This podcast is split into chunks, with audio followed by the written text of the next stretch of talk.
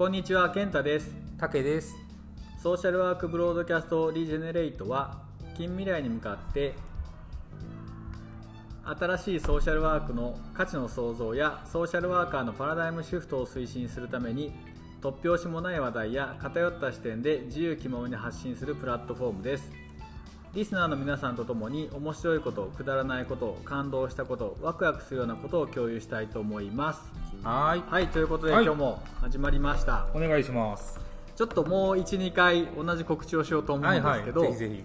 あのー年末にうん。この番組を、えー新しくして、うん。で音楽コーナーを recommend music コーナーを作った関係もあって、うんうん。えー、とプラソフスポティファイのプラットフォームじゃないと、はい。あのー放送ができなくなっちゃっててですね。はい。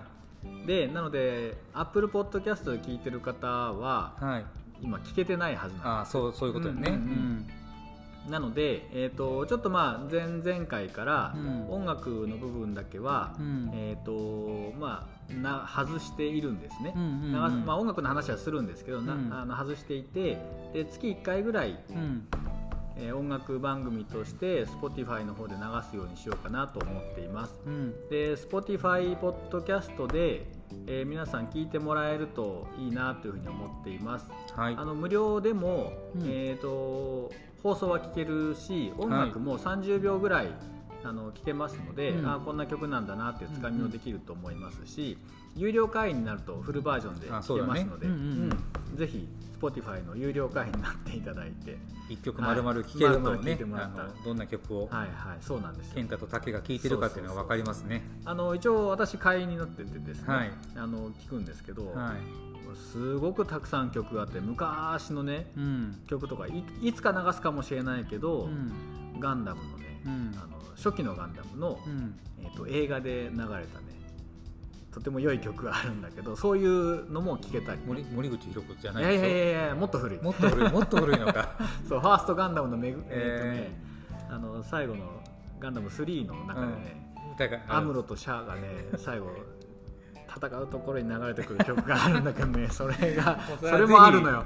もうもう二度と聴けない。あの映画を見ないと聴けないなと思ってた曲にも出会えたりするので、うん意外に Spotify 世界的にも今シェアがどんどん広がってますので、はい。うん、ぜひ入ってもらえるああいいですね。Spotify からお金もらってませんけど 私。払うばっかりで。まあぜひぜひね。いやでも楽しみですね、はいはい。うん。うん。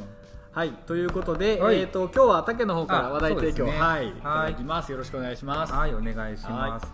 まあ、今日はあの収録日がね、まあ、ちょっとラジオの場合は少しずれますから、うん。うん今日が1月の20日ですね、うん。ちょうどあの JAXA の無人月面探査機のねススリムですかね、ね。うんあの月に到着無事にしましたということで、まだ世界で5カ国って。言ってましたね。ううん。んでまあ、そのちょっとこうさらに先へ進んだうん。展開というかね、はい。構想の中で、えー人がやはりまた月に行きましょうっていう話がありますので、うん。まあ、私の話よりもどっちかというと健太が大好きなお話になり大好物。ですね大好物ですけど ちょっとまあ夢のある話なので、今日はご紹介したいと思います、えー日本人の宇宙飛行士が、えーついに初月面へアルテミス計画で最終調整というようなお話になります。行きたいな、月。うん。人類を月面に着陸させるアメリカ主導の月探査計画アルテミス計画。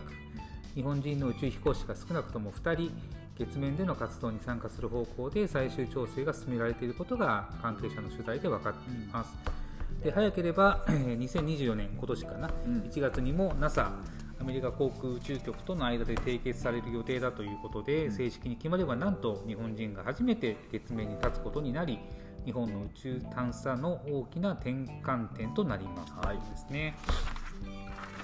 で人が宇宙へ進出する足がかりとしてアメリカは日本やヨーロッパなどとともに月面を持続的に探査するアルテミス計画を進めていて2025年以降に宇宙飛行士の月面への着陸を目指しています、あの1972年のアポロ17号もう50年以上前なのかな？およそ半世紀ぶりに再び人類が月面に立つことになりますが月面での一連の活動に日本人の宇宙飛行士が関わるということで最終調整が進められているということですね。で日本は JAXA 宇宙航空研究開発機構とトヨタなどが開発している有人の月面探査車を活用して技術面でも協力することにしていてこうした内容を盛り込んだ取り決めは早ければ、えー、今年1月にもですね、うん、えー、NASA の方で締結される予定ということですね。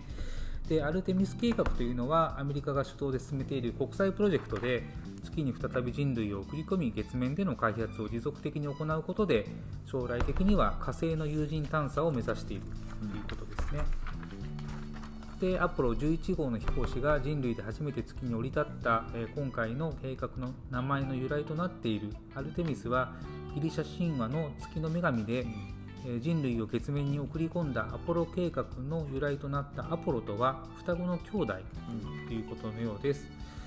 アルテミス計画をめぐっては、えー、昨年2023年ですかね第1段階として新たに開発されたロケットに搭載された宇宙飛行士を乗せずに打ち上げられた宇宙船オリオンは月を周回する25日間の試行、えー、試験飛行を行い無事に帰還しています。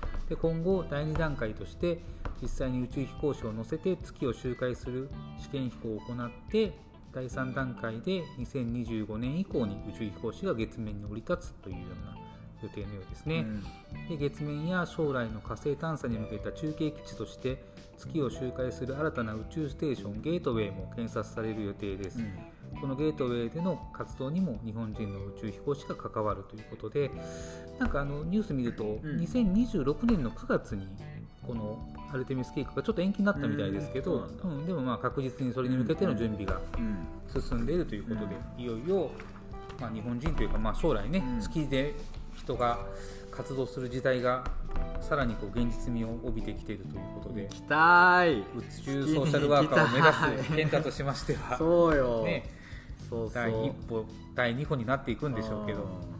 いいなちょっとこのアルテミス計画の話聞いた時やっぱりワクワクしたああそうね。うん。と。宇宙兄弟でも弟君が月に行ってちょっとトラブルに見舞われたりするんだけど、ああそうなんよね、でももうあれかね50年何にもその月に行ってないんだね。そうそうそうそう。もう月そうだね、うん、月の探索というよりは宇宙ステーションの方にちょっと目が向いたのかな1972年のそのアポロで行ったっていうのはものすごいことなんだね、うん、そう考えると。すごいことよ。人がその時に行ってるんですよそうよ、そう。そうまあいろんな技術がまだまだのところもあっただろうし、うん、結局月の資源でね人間が生活できるかどうかってまだよく分かんないんだろうけど、うね。うん、でも面白いよねこれ。まあただ懸念するのは、うん、やっぱりフロンティアなので、うん、その植民地になっていく可能性があるんだよね。この月に限らず火星の話もそうなんだけど、人間が生活圏を拡大するって必ず植民地がそこには発生する文化、文明の発展だったので、うん。まあ、先に住んでる生物がいないのかもしれないけれども。それがいた時がね、うんうん、そうだよね。そうそうそうそう、その辺りでまた違うね人類の展開にここからなっていくといいなっていうふうに思うけどね、うん、うんっていう感覚もまた変わるんだろうね。もう眺めるものじゃなくなるんだろうからね。そうだよね、あのちょっと仕事行ってくるっつって 月に。九州から四国が見えるわってそういう感覚でそうそうそうそう、ね、いつも見えるからね、月があるねって、今日お父さん月行ってるのよ、とかいう時代が。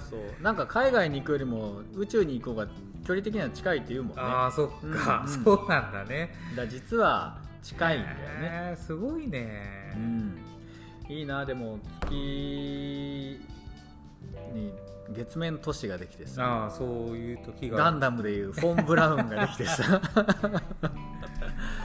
そこでね仕事ができたらいいな楽しいなって思うけど。一般の人が普通に月に行けるようになるのってあと何年ぐらい先なんだろうね。もう20年ぐらいで行けるようになるんじゃないの？まあでもそんなもんだろうね、うん、本当ねこの進化の速さだったらと思う、うんただ違う技術もどんどん発展してきてるじゃない、うんうん、ねこの間の空間コンピューティングもそうなんだけど、はいはい人間がわざわざ地球よりも過酷な宇宙に行って命を懸けて宇宙に行って、うん。何かする必要があるのかなって話もなんか出始めててさ最近遠隔でもできるで命がけでやるよりも、うん。ロケット飛ばして失敗したら落ちてくるとかそんな話じゃなくて、うん。その空間コンピューティングみたいな技術でうん。やれば宇宙開発もうん。わざわざ何ヶ月もかけて火星まで行きますかっていうそうね、うんのも、まあ、ないことはないみたいだけどね。うん。でも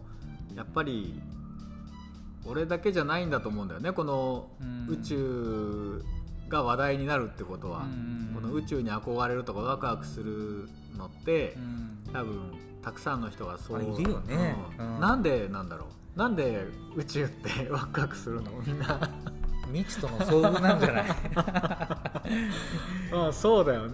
やっぱその全く知らないことうん。新しいことに対するこうん。うワクワク感とか高揚感っていうのはすごいんだろうね。圧倒的に知らないことが多い世界なんだよねきっとね、想像すらなかなか難しい部分もあるもんね。そうなんだそれが何かが発見だ宝探しみたいなもんうんだろうね。いやいやそうそうだよ。うん。何かが発見される出てくるかもしれないっていうその面白さ、リアルにこう地球外生物みたいなのが本当にいてさ、うん。こうお互いにこうファーストコンタクトを取った時にお互いどんな印象を感じるのか向こうも同じように思ってるかもしれおないしね。互い気持ち悪いと思うね。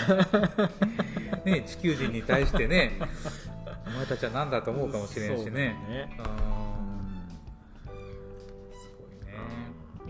またアルテミスっていうのがいいなと思っていて、うんうんうん。このねギリシャ神話と絡めてずっと名前がついていくのも、そういうこうセンスがね、うんうん。すごいよね。うん。うん。ね。ね。そうそう。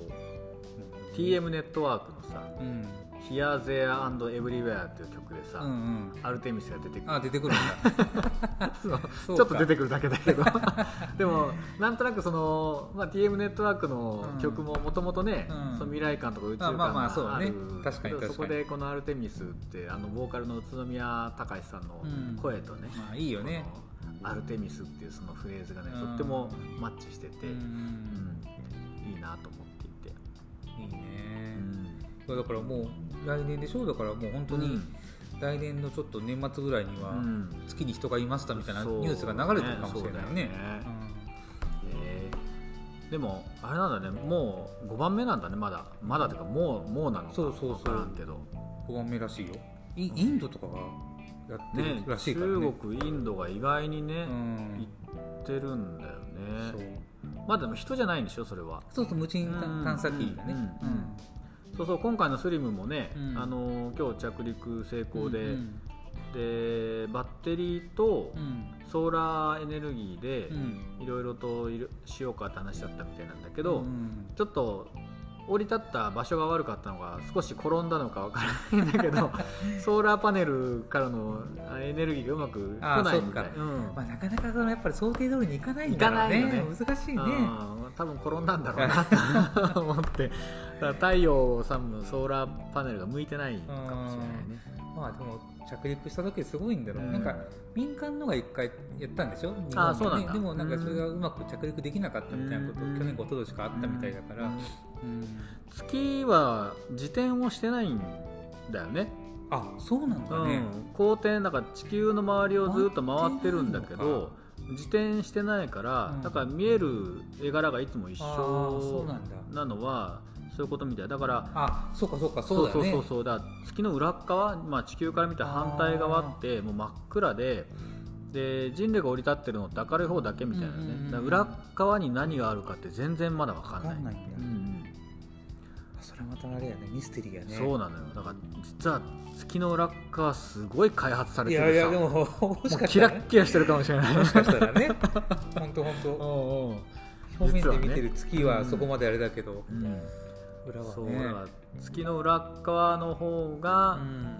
こう生きられる環境としてうん。生きてる生命体があるかもしれないね。ああそうだね、うん、明るいところでは生きられない生命体がいて、うん。月の裏っ側に、うんうんうんですごい文明を築いてる可能性もあるよね。すごいねそれ、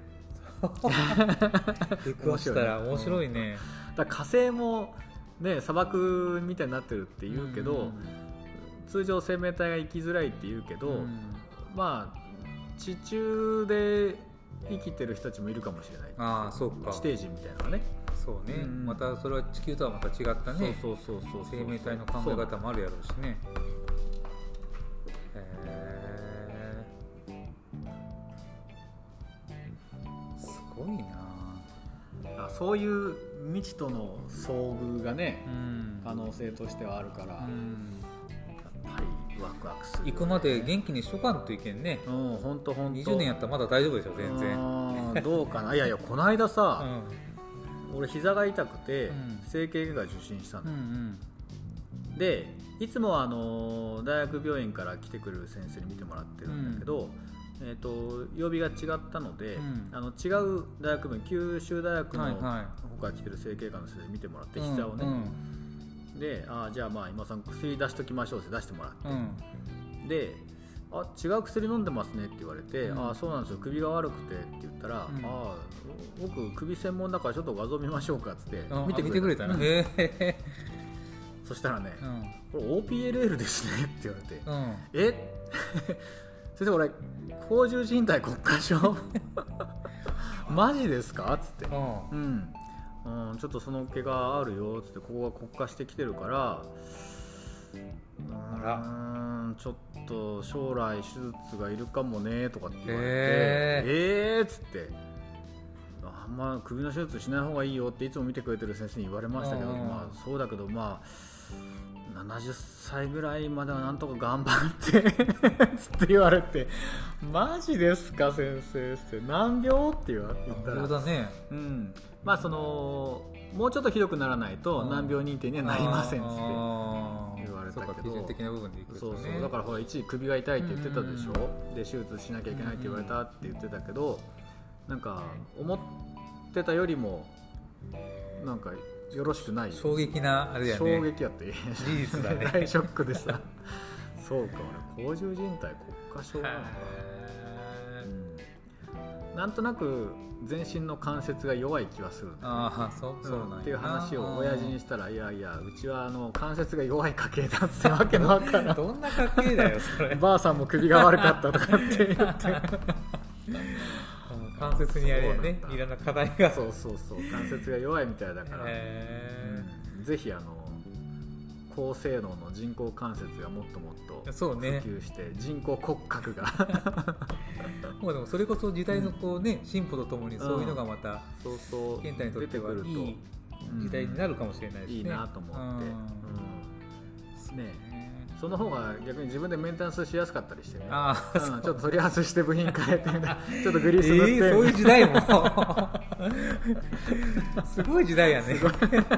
ちょっといいですか？そうそうちょっとちょっと動きが悪いんで油さしてきます。もはやもう人のあそうそう。何をもって人というかが分かる変わってきてる感じがするけど。まあ、それはそれでちょっと面白いなうーんまあでもねここ最近ずっとこう続いてきてる話題の中でやっぱりこう、うん。本当に先を見据えていろんなことをね、うん。考えることって大事やなと思うし。そう。うん。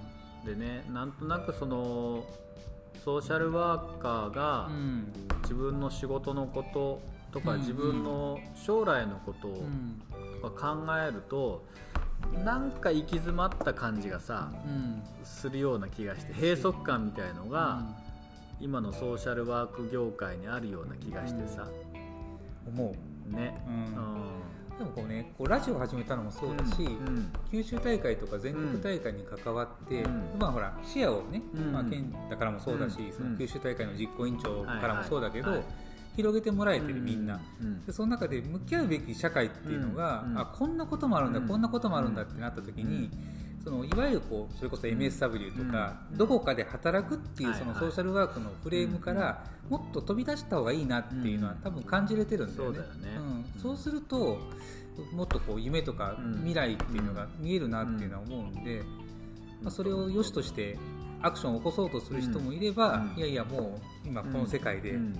あのしっかりそれがうんね、あの職業としての仕事でできればいいよって思う人と、うん。まあ、そこの差はあるでしょうけど、うんソーシャルワーカーがいつもクライアントさんにうん。ちゃんと選択肢を提示することっていうふうに言ってきてるじゃない、うん。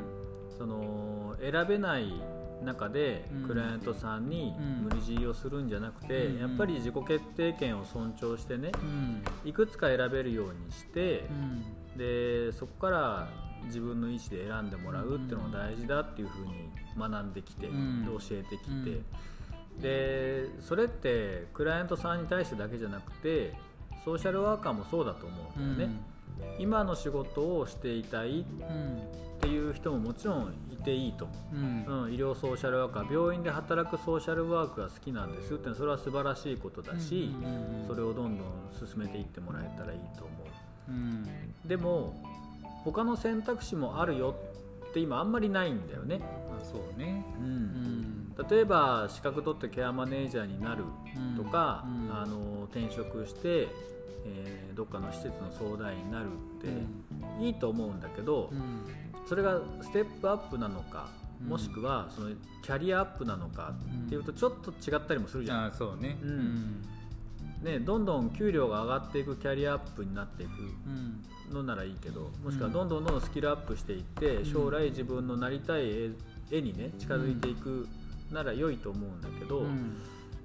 なんかそういうポジショニングでもない気がしてる、うん。うん、だからもう2つ3つ、うん。ソーシャル医療ソーシャルワーカーがうん。次あそこに進んでいくっていううん。絵がね、うん。描けるようになるようにうん。